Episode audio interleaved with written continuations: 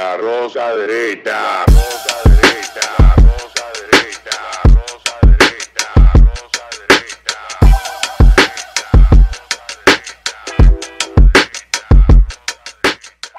Este programa contiene tres personajes únicos y vulgares. Sus opiniones son totalmente individuales y ofensivas y debido a su contenido todos lo deben ver. Y bienvenidos a la Rosca Derecha en otra entrega más que se graba en esta semana cuando se cumplen 62 años de la, de la caída del Chivo, la muerte de Trujillo en República Dominicana.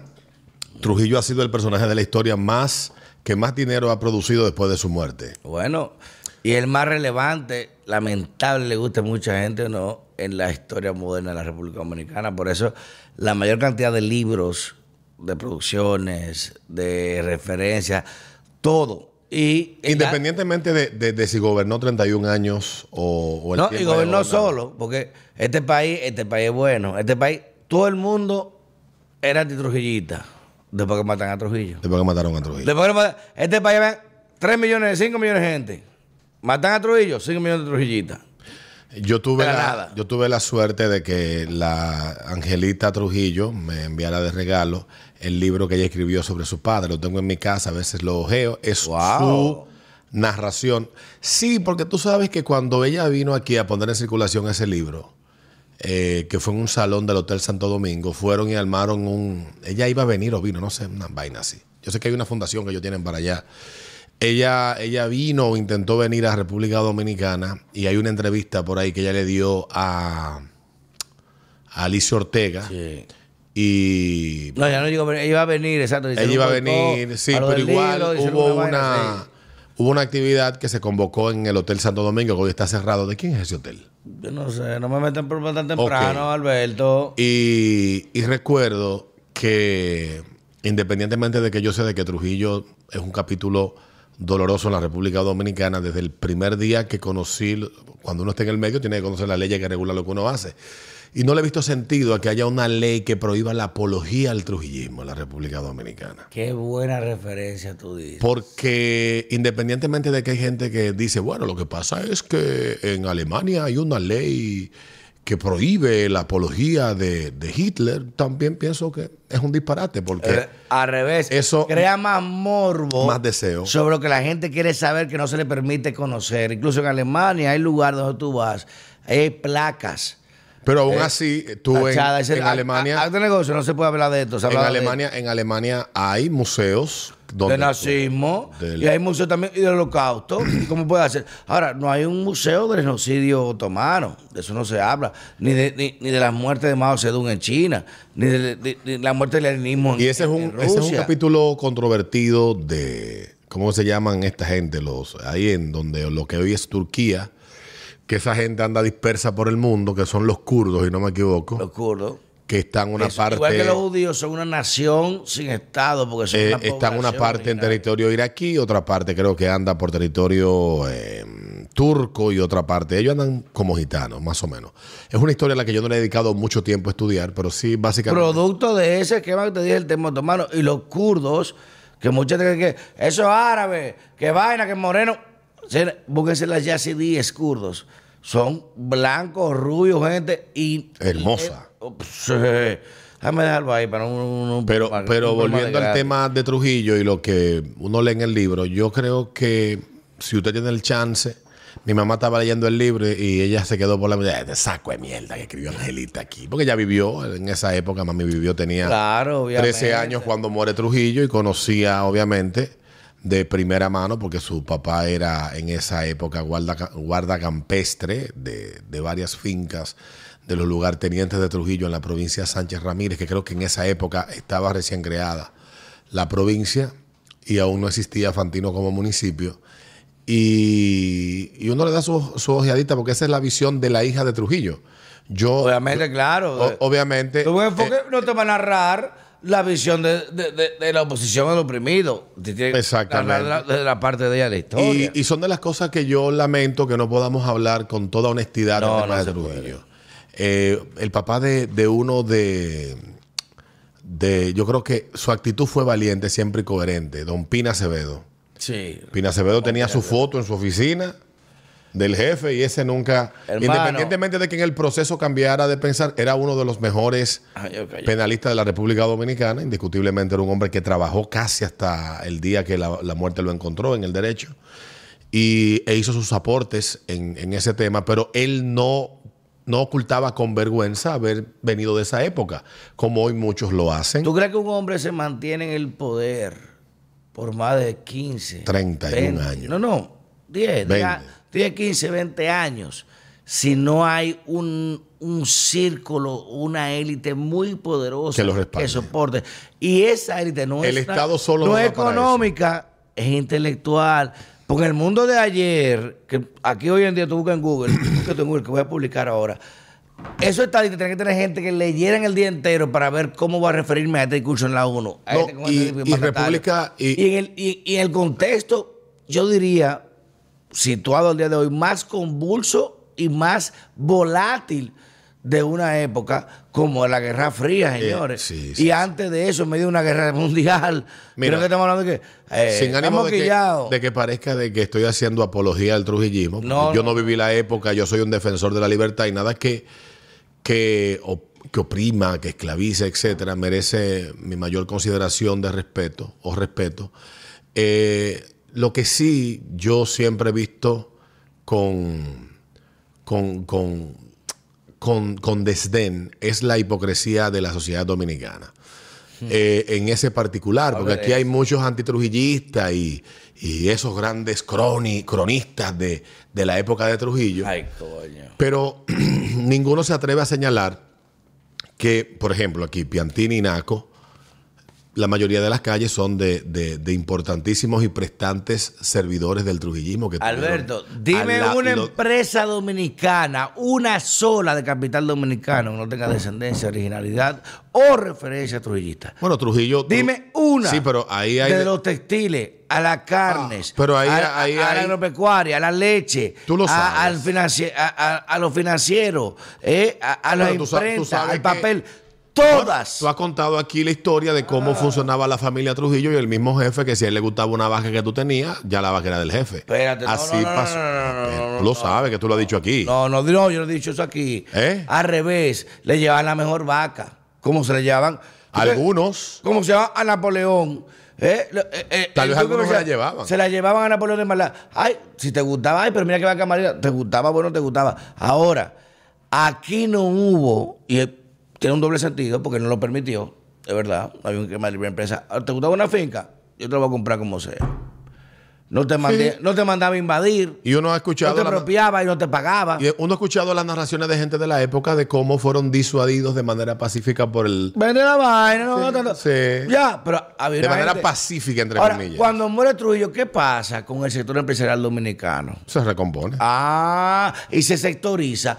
Oye, coge los combustibles, coge la comida, coge los textiles, yo cojo esto. Se sectoriza. ¿Y por qué? Porque todos estaban en la mesa. Ya en el momento en el que Trujillo muere, Déjalo obligatoriamente, tú tienes la razón, obligatoriamente ya los grupos de interés tenían la necesidad de salir del jefe porque ya le estaba perjudicando. Estamos hablando de un hombre que atentó contra un presidente constitucional de un país que fue Rómulo A. Rómulo en, Vene- en Venezuela en un carro. y empieza a sentir la República Dominicana las sanciones que le fueron le fueron impuestas por por la la OEA y La Estados OEA Unidos y toda la vaina y el tigre empieza ya a sentirse en los problemas y, y, hermano los intereses son los intereses. Al final le partieron la psiquitrilla.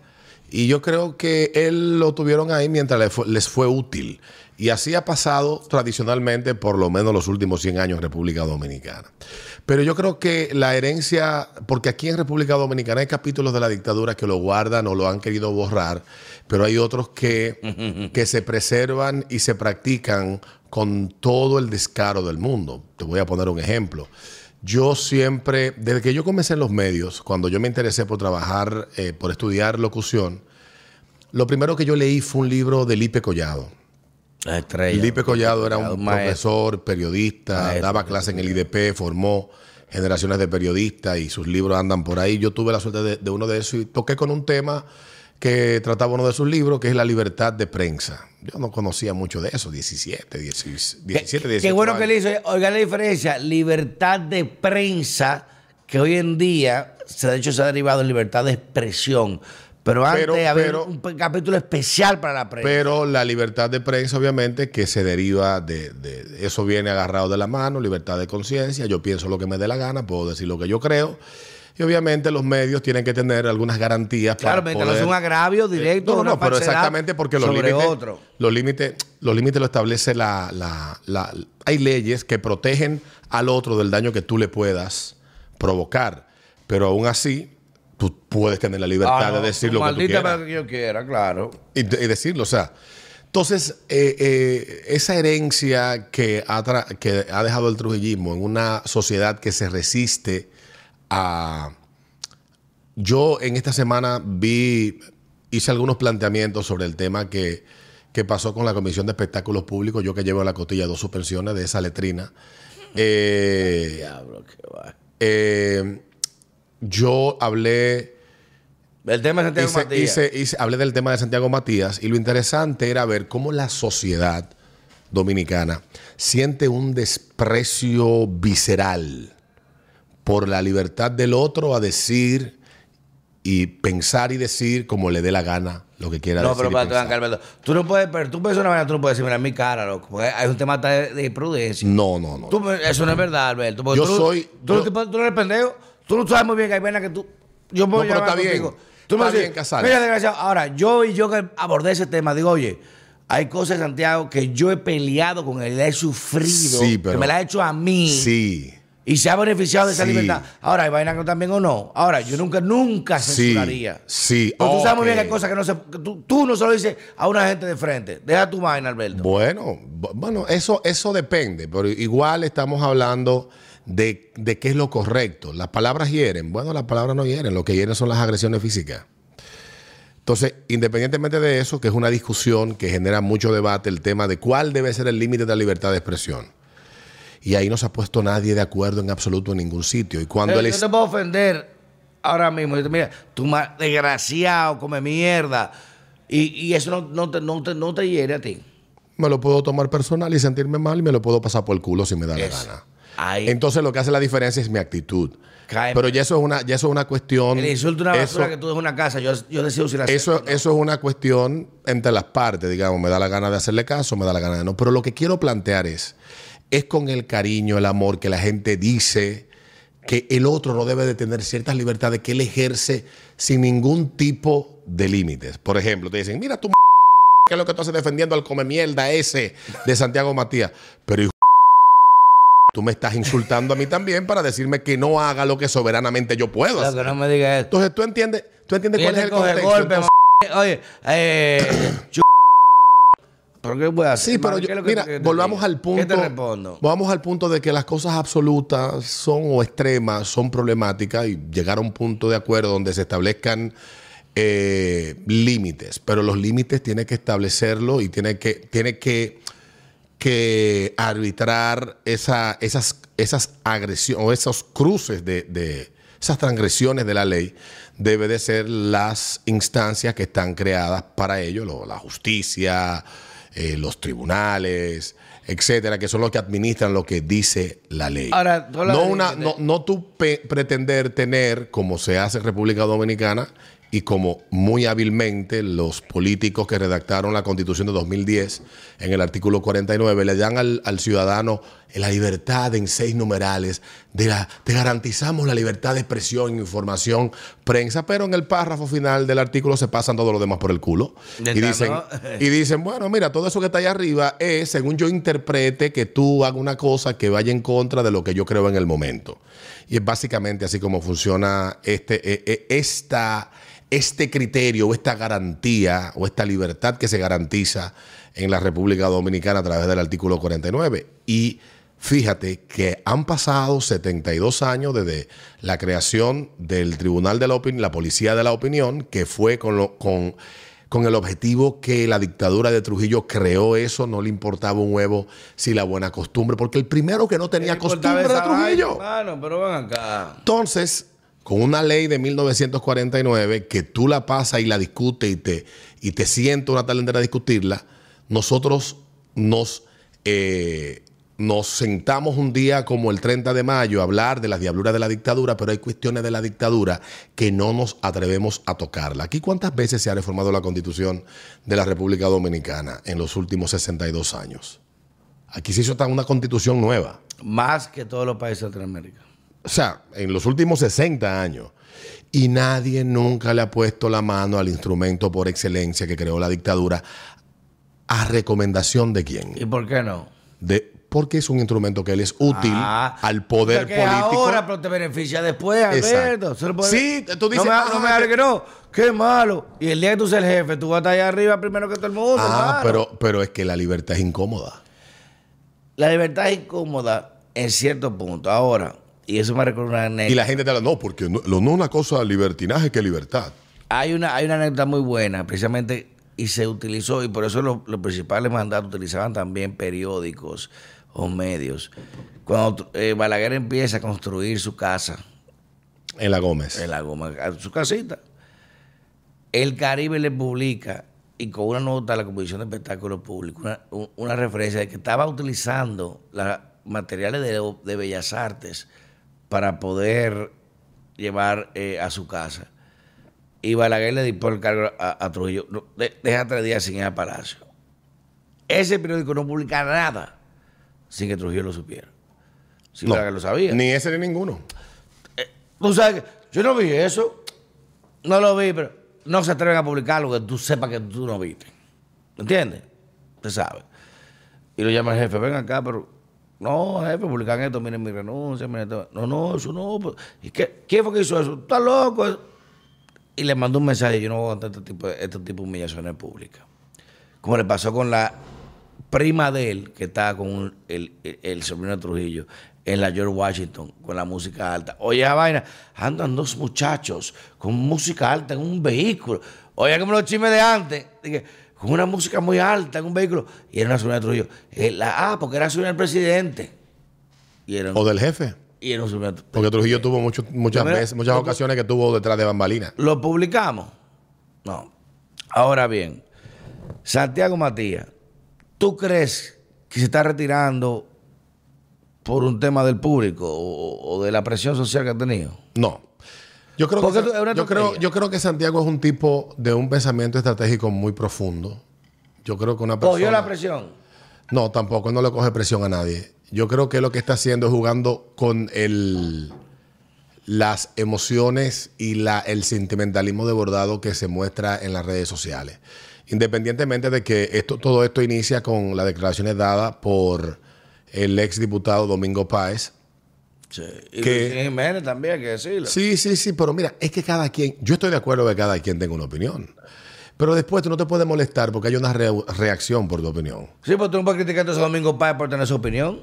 Pero yo no estoy diciendo que esté mal que él tenga su opinión. Pues tú le has respondido a él. Yo te vi. Claro que sí, exactamente. Yo estoy teniendo mi opinión de su opinión. El problema es que yo no voy a pedir que le quiten su opinión a él. Ah, eso me, ¿Tú me entiendes? Eso es que yo puedo tener la opinión. Yo no voy a decir cállese la boca o Bloqueenlo, medio". túmbenlo. No, lo que yo creo Eso es coherente. que la sociedad que nosotros hemos construido no es lo que hoy vivimos, consecuencia de lo que un muchacho que hace apenas 10 años empezó a tener la incidencia que ha ido construyendo hasta el día de hoy. Porque si bien él tiene aproximadamente 20 años con el proyecto alofoque.net, todavía hasta el año 2011, ahí fue que 2012, despega. Santiago era un pequeño resquicio eh, en internet de un foro donde publicaban noticias y una paginita donde publicaban canciones y donde uno iba a buscar promociones de canciones. O sea, lo que se convirtió a partir del año 2012, 2011, cuando él comienza a experimentar con la radio y cómo él empieza a incidir y la sociedad que estamos viendo hoy, decir que eso es creación o que es consecuencia de estos últimos 25 años de eso. No, existen lo que los mismos periodistas llaman los hijos del PLD. Y el PLD fue que crió esta última generación. Creció bajo el amparo de las políticas, bu- buenas o malas, que pusieron en ejecución los gobiernos de Leonel Fernández y de Danilo Medina. Entonces, ahí metamos también de cabeza a Hipólito Mejía, Leonel 96-2000, etcétera, estamos hablando de 25 años. Y mucha de la gente que hoy critica lo que son, lo que cierta generación se ha convertido, lo que no ven es que, es que eso que estamos viendo hoy es lo que ustedes construyeron y nos dejaron. Si la generación de hoy no sirve, no es porque se autogeneró. ¿Y por qué tú no eres así? Es porque, ¿eh? ¿Y por qué tú no eres así? porque conmigo hicieron lo que no han hecho con otras personas. Yo tuve familia, yo tuve educación, yo tuve acceso a un entorno que me la- el permitió. ambiente te moldea. Ok, sí, pero yo tuve acceso. ¿Y la responsabilidad que había en mi casa? Ah. Ok, yo, mami nunca me dijo a mí, Eh, ni eh. la oí quejarse, Eh. ni la oí quejarse, siéntate a ver el gordo de la semana para que te eduque, ponte a ver punto final porque tú seas un hombre de bien.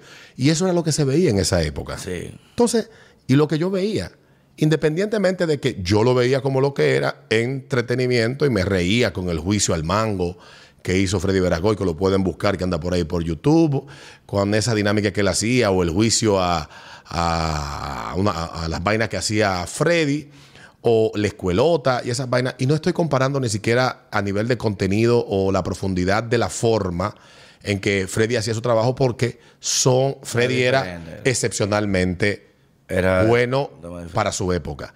Pero fue un disruptor cuando inició, inició los Como lo son todos los que te establecen un esquema diferencial ahora. Entonces, el, punto al que voy, ya para cerrar lo que tú me preguntas a mí, yo creo que no, yo creo que Santiago tiene ahora en el tintero varios proyectos y yo creo que simplemente lo que está haciendo es poniendo, generando un hype y una atención para él reencauzarlo. Te vuelvo y te digo, yo creo que él es un tipo de un pensamiento estratégico bastante, bastante profundo, lo demuestra lo que ha construido, si fuera un estúpido. No, Hermano. no, no logra lo que ha construido, tú trabajas con él. y Yo tú- me lo mucho con él con vainas. Y yo he podido compartir con él situaciones. Y digo, pero ¿cómo? Hay hombres que podemos ser muy inteligentes a muchas cosas. Coño, hablan de filosofía, de los ángulos, mire la pintura, todo establece así, mira, eh, eh, inclinación, el peralte de la carretera, la velocidad. Sin embargo, yo no puedo cambiar un bombillo. Yo tengo que pedirle a Rocco, Rocco, mándame un link para ver un juego. Eh, yo no sé buscarlo. Yo no sé una serie. Yo te puedo hablar a ti de antropología antigua, te puedo hablar ahora de biología moderna, de, de, de, de neuro, neuroreferencia, astrofísica, y, y, y con temas que tú dices, coño, pero yo no te puedo cambiar bombillo. Y hay esquemas de inteligencia que no son iguales, son diferenciales, me lleva para siempre. El capataz de la finca sabía qué hora era, se tenía un reloj. Mira para arriba, son las seis, va a llover esta noche. ¿Y cómo que tú sabes? María? Él sabe. Él no sabe quizás eh, quién fue Aristóteles, pero él sabe por su condición de inteligencia pragmática de que va a pasar algo que él ya conoce. Santiago conoce la idiosincrasia dominicana más que nadie. Que yo Y sobre todo la idiosincrasia del dominicano que habita en las redes sociales. y yo lo he peleado, güey. Oye, yo lo he sufrido eso. Me encojona con un tipo complicado. De la gente más complicada que yo conozco en el mundo, Santiago Matías. Ahora, ¿tú que se está retirando de que por presión de la gente? No. Santiago es muy inteligente en ese tema. Y él es muy, igual como somos muchos hombres, muy caprichoso y muy impetuoso. ¿no? Mientras más me dicen, ve por la derecha, yo cojo por la izquierda. Es así. Sube, yo bajo. Es De así. maldad. Pero, mi, mamá, mi mamá dice un relajo. ¿Tú quieres que Pedrito haga algo? Dile que haga lo contrario. Pero, pero eh, uniendo Pero- lo, lo- lo que tú. Dale. Bueno, para culminarte, Santiago entiende ya, y se lo dije, se- te lo dije hace más de un año. Tú no puedes ser ya la cabeza de una plataforma de medios que incluye hasta periódicos y que tiene una referencia internacional. Y aparte de eso, branding de un producto de consumo general, que aquí lo hablamos con el tema de como una cerveza y tú estás enfrentando nimiedades estupideces. Con generen view, controversia. Hay un momento que tienes que saber transidir de que tú estás por encima de algo. Se oye feo. Y tú mismo me enseñaste a mí que no, que el concepto de subir, uno pierde la esencia, hay que estar abajo. Es verdad. Pero de ahí a entender que ya tú no te representas a ti mismo, no es lo mismo como tú me decías a mí, ah, que si Casal eh, de falla, eh, Melina, sale ahí y, y choca una gente, eso es falla. Ahora, si Casal a los foques, se le pega a los foques, es verdad. El tipo de los foques. El tipo de. Como tú. Alberto Vargas, el de fulano. Pero, pero en el caso, en el- de eso que tú planteas, ahí yo entiendo que incide, incide tal vez muchas cosas. Incide porque es ahora mismo el, el medio de referencia en República Dominicana. Y tú tienes una marca que Y- proteger unos productos y- que dependen de ti con contrato, que tú no puedes arriesgar eso por tema de, Sí, de, pe- de- de mantener una, un- una influencia que ya tú la tienes por otras plataformas. Lo que hay que ver es exactamente porque él no me lo ha dicho ni lo ha hablado conmigo. Yo Ni a mí tampoco. estoy en el territorio de la especulación. Ahora, volviendo al tema de lo que ha pasado en toda esta semana, en los últimos días y toda la vaina, porque la- el dominicano dice, coño Alberto, que tú dices mucha mala palabra. Pero, pero tú comenzaste la expresión con un coño. Ya, ahora eso soy yo. ¿Eh? Ese soy yo. Entonces, si yo digo mala palabra, ¿por qué tú quieres proscribirme a mí la libertad de lo que tú disfrutas con, con a tus anchas? Ah, no, porque no, porque la gente te ve. Que Ah, tú eres vaya- figura pública. Eh. Un ejemplo. El que. el me que- dando galletas, yo le respondí al tipo otro día, manita, vete a buscar, ponte condón con un... Tú no puedes responderle así a una persona, una figura. Ajá, ella me puede decir a mí lo que sea y yo tengo que darme que En un no. tuit yo te dije a ti. Y dije, que hermano, mira, hay vaina que. tú- uno es gente, tú uno es gente igual que ustedes. Tú respondes, y eso es una prerrogativa que tú tienes de la manera que te dé la gana. No, no te rías tú. Porque el que abre esa compuerta. Sí, oye, yo aguanto todo. Debe- Dime de- maricón, come mierda, charlatán, cavernico, El hijo de puta. Pero de que te metes que con una abre- familia, con mi hijo, es que ya. No es el lo que mismo, abre hermano. esa compuerta no puede después exigir que. Mi abusador me dijo que yo soy un cuero. Bueno, manita, eh, no no lo dije yo, lo dijeron 100 tigres que te andaban en la madre. O sea que no soy yo. Si tú abres esa compuerta, debes de esperar entonces que de allá venga toda esa andanada, toda esa carga de agua y te lleve. Pero volvemos al punto de lo que estamos hablando, porque lo que ha generado el debate es la citación. Y yo recuerdo que el jueves yo sí hablé con él, porque lo conversé con un amigo abogado y le decía, mira, yo sé que aquí el dominicano es muy amigo de que el, el- el Estado le, pro- le, le proscriba y el Estado le prescriba. O sea, que el Estado le prohíba cosas y que el hacer. Estado le diga qué hacer. El dominicano se siente incapaz de tomar sus propias decisiones. Yo creo que la consecuencia de lo que ha pasado en parte con la educación en República Dominicana es que una parte importante de la sociedad se ha sentado a esperar que el Estado le eduque y le críe los hijos para ellos luego sentirse orgullosos de cómo sus hijos se convirtieron en Rockefeller, en, en ¿cómo llama? En Elon Musk, etcétera, y usted no ha participado de la vida de su hijo. No estoy diciendo que sea todo el mundo así, pero es un pensamiento que se ha ido instalando en la mente de mucha gente y hay quienes entienden, ojo, no hay un consenso, no se ha llegado a un consenso en ninguna parte de que los medios sean los que moldeen las sociedades en las que sirven, cuando es lo contrario. El medio ofrece lo que sabe que atrae a la masa.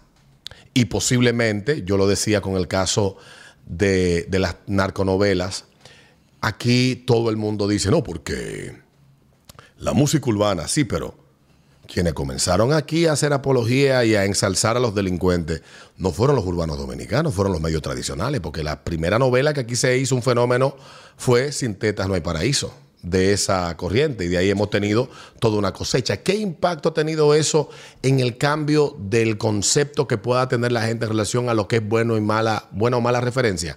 Habría que estudiarlo.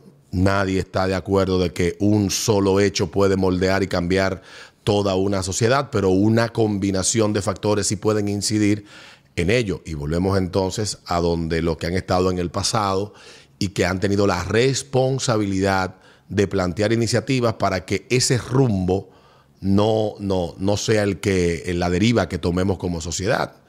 Entonces es fácil, y yo que tengo 22 años trabajando en, en un programa de radio donde se habla de cuernos, cuero y maricones. Entonces no me pueden decir a mí que en esos 22 años que yo tengo aquí, todo lo que estamos viendo hoy es consecuencia De lo que nosotros hemos hablado, de lo que hemos sido, cuando lo que nos lleva a nosotros a atender eso eran los gustos ocultos de una sociedad que critica a lo que otro hace, pero en la sombra hace lo que le critica al otro. Y le hace como. no, a- agra- Y lo hacen de peor manera de lo que tú eres capaz Dos- 2.0 de, lo de lo que tú eres capaz de hablarlo en un medio de comunicación. Y obviamente, como sociedad, como, como dice un, un colaborador del programa, nosotros en algún momento decidimos dejarnos transculturizar. O sea, otras culturas vinieron a sustituir nuestra cultura o, o- o cuestiones que en otras culturas que ya iban en un proceso de descomposición y sustituimos una serie de valores por nuevos valores porque el ser humano no tiene no, el ser humano no es ausente de valores. El ser humano lo que cambian son los valores que tal vez lo que a ti no te, no- no te, te impide hacer ciertas cosas, después llega tú dices, bueno, ya, ya ahora sí le voy a dar a un tran y a un cuero de la bolita del mundo, que tal vez hace 30 años tú no lo hacías. Y es que como sociedad no nos hemos sentado a asumir responsabilidades colectivas. ¿Qué estamos haciendo todos? Y yo entiendo que hay mucha gente que ha tratado de cuidar eso y, comprende o asume que un estado policial que anda persiguiendo eh, a individuos y buscando un- un- una limpieza de, del lenguaje, hermano, que yo diga coño no es el problema de la sociedad dominicana es verdad. Tu maldita madre a una gente no es un problema, no es el problema de la República Dominicana. Tanta gente que lo son. ¿Eh? Entonces, ese no es el problema. Decirlo no es el problema. Que ese es el gran, el gran, el gran debate que debemos de tener. No, porque hay que tener un lenguaje sano. Sí, yo me he leído una biblioteca de libros y mientras más leo, más mala palabra digo, porque para mí es catártico. Yo hago catarsis. O sea, no, no es verdad ese chantaje de ese lenguaje limpio y fula- Señores, hay un grupo de intelectuales y eruditos que tienen la boca de perro. Ese no es el problema. El problema no es el lenguaje. Es el contenido que le estamos echando al individuo. Y no estoy hablando de lo que tú ves en un video, de lo que tú ves o escuchas en una canción o un video de una canción. Ese es simplemente el síntoma. Y cuando yo tenía 24 años, comentaba yo ayer, recuerdo recién llegado al poder, escuché una entrevista que le hicieron al recién nombrado en ese momento superintendente de seguro, que duró ahí 16 años y no se movió, Euclides Gutiérrez Félix en la Z101, que yo le escuchaba eh, con mucha asiduidad en esa época, donde él culpaba de todos los males de la República Dominicana a la generación que yo pertenecía, que yo tenía 24 años en ese momento. Pero está bien, yo no voy a decir que tal vez don Euclides no tuvo el interés de, de formar a través de los libros que él escribía y, y de las actividades en las que, las que él se involucró. Pero culpar a los que han sido víctimas de la, de la indiferencia, de la negligencia y de la falta de hacer lo que se debe hacer, no me parece a mí lo correcto. Eso no resuelve nada el, el- el juego de la culpa no va a resolver nada. Es como decía ayer el, el ministro de Educación, ¿qué vamos nosotros a hacer con el problema de que la educación dominicana no sirve? Por múltiples factores. ¿Y por qué antes servía? Por múltiples factores. Bueno, eso conversaba yo con alguien, ¿por qué antes servía? Entonces la pregunta que debemos hacernos, ¿por qué dejó de servir? Y, le- y diferenciando muchos, más preparada intelectualmente, no de este país, no, de Latinoamérica, fue la generación de Trujillo. A nivel de escuela, de maestros, de universidad, de preparación. Señores, aquí se hacían jeeps, aquí se hacían carros, ensamblaban vehículos. Aquí hacemos armas, la carabina San Cristóbal y Roca ensamblábamos. Había ingeniería mecánica desde las escuelas. Es verdad que ahora se ha multiplicado mucho eso a los pudientes, pero eso era algo generalizado. Bueno, pero antes también el acceso La- a la educación era limitado. La, no, la clase élite de este país, toda fue pública. Desde Balaguer, Peña Gómez. Ortiz, Juan Bosch, toda fue pública. Entonces la pregunta que Mi tenemos... que- padre, Fernando Camaño. Pero la pregunta que tenemos que hacernos entonces como sociedad, Gracias. ¿dónde fue que perdimos el rumbo?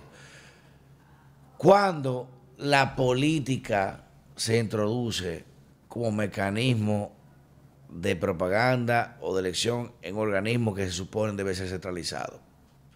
Porque había un solo partido. Hay muchos partidos, hay que tener diferentes facciones. Y ya no importa calidad, importa mayoría. Eso es increíble. Por eso, lamentablemente, yo vi ayer un tuit muy fuerte. Lo iba a tratar de acomodar y dije, no pude. De una doctora, PH, doble PhD, coreana, países. Y dice, a los asiáticos, el diseño de educación está hecho para privilegiar a los mejores estudiantes. O sea, se- el que no entiende una vaina se jodió. está diseñado para los mejores. Y el que capta, sube. El que no, se odió. Meritocracia. Trabaja en McDonald's. No me perdone. Sin embargo, en Occidente, el diseño está hecho para privilegiar a los peores. El que es bruto, sube, no importa. No hay, no, na- no hay, no hay, nadie gana, nadie pierde. Hasta en los juegos. Dije, no, no hay perdedor ni ganador. Jugamos por diversión. No, hay que ganar o vencer. O la famosa frase aquella de no dejemos ningún niño atrás que empezó a ponerse en práctica hace ocho años. Mentira el diablo. Hay gente, oye, uno, hay gente que está para echar por una cosa, otra para otra. Un mono no puede nadar. Un delfín no puede calar árbol. Trepar árboles. Esa tipa de eso tuyo, yo lo puse a pensar, y de verdad, a los asiáticos de pequeños se les enseña de que si tú eres bueno en algo, rompen ese algo. Tú eres bueno en matemáticas, tú eres bueno en literatura, tú eres bueno en, en, en- letras, tú eres bueno en esto. Rompe. Ahora, la educación no se va a adaptar a ti. En Occidente estamos adaptando la educación cada vez flexibilizando más para que nadie se quede. ¿Pero qué está haciendo eso? Que lamentablemente la capa de filtración o depuración intelectual está haciendo más pequeña. Por eso las patentes, las invenciones, la tecnología, la novedad, todo está viendo de Asia y de Oriente. Occidente está concentrado en temas estériles a un nivel que no se ponen de acuerdo ni, para saber, llegaremos mañana a saber que si el día, la noche, que, que la luna es vaina, que el sol es masculino. ¿Y qué referencia hace en términos de conocimiento evolutivo? ¿Qué es lo que hace la evolución? Probar y mejorar, probar y mejorar, probar y mejorar. Fallé, fallé, mejor, mejor, mejor, mejor, mejor. ¿Qué estamos haciendo ahora? Mientras peor, mejor.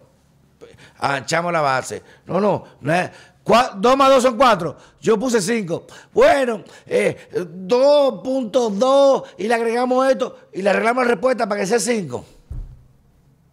Bueno, ayer, ayer se dio a conocer el resultado de, de una investigación que hizo en los meses me- medios del año pasado, junio a abril, por ahí más o menos, del 2022. Pero tú entiendes lo 6.000 que es. Totalmente, entre 6 mil y pico de estudiantes y apenas el 0.7% de los que ¿Entendió lo que leyó? no, esos eh, tuvieron una, un rendimiento aceptable en matemática. El 0.7. Aceptable, bueno, una vaina Y así. lo que estoy explicando es, no es que se sea unforgiving, o sea, no es que tú seas drástico, pero tú no puedes premiar o flexibilizar lo que no está acorde al conocimiento directo. Si 2 más 2 son 4, tú no puedes decirle, bueno, es que tú viste que eran 6, pero mira, pues, acomódalo, que el niño se sienta mal que él se equivocó. Tiene que saber que se equivocó. Tiene, si tú no tienes consecuencias directas sobre tu accionar, tú piensas que todo está bien en la vida. Y hay gente que lamentablemente, como te digo ahorita, ay, bueno, leyendo libros, yo no sé cambiar un, un, un jodido bombillo. Y llamas a un técnico de que para arreglar la nevera en la casa. Cuando hay para mí que no, cambia el fusible, que la vaina. Y yo con una vergüenza, que ¿cómo yo que me este fusible el diablo? Yo no sé lo que es eso. Pero hay otra cosa que yo sé que ellos no saben. Y hay que tener aptitud. Por eso, la mayoría de colonias, eh, eh, a nivel incluso de invertebrados como los insectos, tienen roles definidos. Hay, hay uno que es obrero, hay uno que es guardia, hay una que es paridora, hay una que es recolectora. Hay una definición, porque no todos somos buenos para todo. Esa es la verdad. Y puede molestar, pero que lamentablemente cuando tú quieres decirle a un, a un ciego, tú vas a ser el mejor piloto de Fórmula 1. Hijo de puta, tú no puedes ser piloto de Fórmula 1. Tú eres ciego. Ahora tú puedes ser el mejor. Dios, bueno, perdone. por lo menos a la, No la, tecno- vidente. la tecnología con la que contamos hasta el día de hoy no permite que él pueda llegar a ser piloto de yo Fórmula. quisiera ser ahora mismo piloto de un F-22, rato, o, o, estar coño en, la luna. Yo no puedo. Yo soy prediabético, hipertenso. Yo no puedo. Eso me discrimina. No puedo. Yo, ahora, yo soy bueno, ¿qué? Vamos a escribir un libro, vamos a una vaina, vamos a- Pero hay cosas que yo no puedo ser igual de apto. Este mariconcito juega de que paddle, paddleball, es, es roco. Vamos a jugar paddle con dos maricones en chorcito jugando paddle. Yo no puedo meterme esa vaina. A chepa, yo con un tenis y con la pared.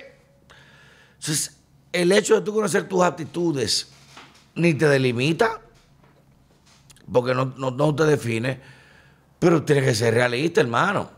Sí, yo creo, yo creo que el debate puede llevar a un entendimiento interesante de lo que pasa. Sin ser discriminatorio, ¿tú me entiendes? Obviamente, Tú te lo puedes dar una licencia a un ciego. pero, pero, y, y el problema es que aquí tenemos, hay, mira, yo a veces me pongo a ver a República Dominicana tiene muchos opinólogos, de hecho nosotros hacemos opinión. Desgracia. Y yo no sé en qué punto de la República Dominicana, eh, lo que, según yo me puse a hacer un análisis en la campaña del 2016, escuchando en medio de la campaña eh, diferentes programas donde iban los candidatos, Luis Abinader y los que estaban en el momento, que Danilo no dio una entrevista a nadie, dijo que él iba a ganar sin entrevista. Eh, o esa fue su estrategia. El asunto es que cuando yo estoy escuchando todo lo que pasa, yo no sé, eso tiene, eso tiene, eh, se llama el, no sé qué vaina de Dennis Kruger, no me olvidé el nombre del tigre. Yo sé que el efecto, no sé qué vaina, que tú te crees más competente de lo que realmente tú eres para enfrentar la solución de un problema. Y mucho de lo que estamos aquí opinando en los medios de comunicación. A veces leemos, a veces vemos, a veces polari- eh, extrapolamos realidades, decimos, no, porque en Singapur el país se convirtió en una potencia Sí, en pues, 30 exacto, años. Exacto, de verdad. En 30 años, República Dominicana. China. Si hace lo mismo que No Singapur, diciendo se convierte en no potencia. estoy- No, no déjame, eso. déjame completar la idea porque no estoy hablando de ti. Lo que quiero decir es que nosotros nos hemos acostumbrado a pretender que conocemos y a lo que escuchamos que conocen la solución a los problemas. Y hay algo que ha pasado aquí con la sociedad, que posiblemente los estudiosos de el comportamiento social colectivo tengan una respuesta mucho más objetiva de lo que nos hemos convertido. Pero los que estamos en los medios, en ese afán de que, de que muchos dicen, coño, Alberto, verdad lo que tú dices, estoy de acuerdo contigo, ya tú crees que lo que tú dijiste Mierda. es una verdad incontrovertible. Por ejemplo, por ejemplo, yo puedo decir, bueno, porque Momento tú, mortis. tú sabes, tú sabes que este país está jodido por el dembow. Bueno, pero yo llego a esa conclusión porque yo sencillamente detesto el dembow. Detesto la cultura que hay detrás del dembow. Detesto la clase que disfruta y lo produce. Ya, yo- Me molesta. Yo el único. Y me huele feo. No estoy diciendo el caso mío, estoy hablando de un caso supositorio, Ah, no, como dice el chavo. Como dice el chavo, no estoy diciendo porque yo no, no, no tengo eh, tiempo para esa vaina, me dedico a otra cosa. Eh, el, pero digamos que esa es la. Eso base es lo de que- opinión. Eso es lo No que me motiva a decir, bueno, esto es lo que jode todo, porque eso es lo que yo odio. Y obviamente, el tú decir este tipo de afirmaciones viene de mucha gente que ya no son ni el epicentro de la opinión, ni son el epicentro de la atención. Y no hay cuestión que resienta más que cuando ya tú te sabes que vas de salida. Eso lo escribió un articulista de la revista Mierda. Rolling Stone cuando hablaba de la música del mal. Mierda. Eh, la música del mal, Es duro el apellido Ospina, un colombiano. ya tú no La música del mal, aquel artículo publicado a finales de la década del 50 en Estados Unidos, firmado por quién? Por Frank Sinatra. Señor. ¿Y a quién era que le atacaba? A Elvis Presley. Eh, Mira. Y Frank Sinatra, que era el crooner por excelencia de esa época, Gaye, Frank Sinatra, le cantaba a lo peor de la sociedad americana. Entonces la música del mal, sí, el rock, la música del mal. Los Beatles también fueron un momento acusados. Eh, la música del mal, bueno, la música del mal, existe música mala, existe música buena. El articulista llega a la conclusión de que la música buena o la música mala, o como dijo el trompetista este, que ahora se me ve el nombre, que ya existe, que dice que existen dos tipos de música, la buena y la mala. Yo hago de la buena. Ajá, pendejo, porque tú haces jazz.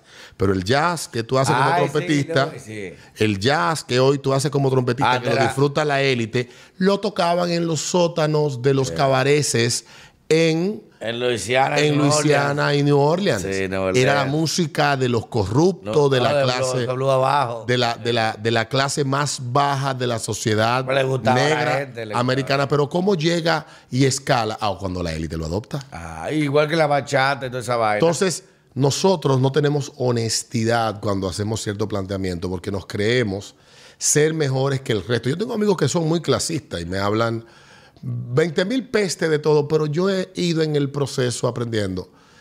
y me he ido dando cuenta de que yo no puedo decir que exclusivamente los males que yo viví en los 90, siendo un adolescente, fueron consecuencia de, No, de, la, de las bachatas de, de Luis Segura o de Blas Durán, Ni la etc. película, ni que O- se viste Jurassic Park y esto no fue. Entonces, es más complejo que eso y queremos buscar explicaciones simples para temas complejos. Obviamente que tenemos que aspirar a ser mejores como sociedad, pero ¿cómo nos vamos a convertir en mejor sociedad jugando un ping-pong de culpa? porque nadie quiere asumirla. Miren, wow, qué tema. Que comenzamos en Trujillo y terminamos en Qué el mismo tema. maldito. Tú esta es una vaina que me encojona. Yo creo que me quedo horas más. Señores, esta es la roca derecha y qué conversatorio de verdad a un nivel de diferentes perspectivas, como lo hemos abordado hoy, que usted puede hacer su propio razonamiento. Pero eso que dijo Alberto, ¿verdad? No podemos juzgar desde una óptica generalizada de cosas que muchos aprecian a puertas calladas. Cambio fuera.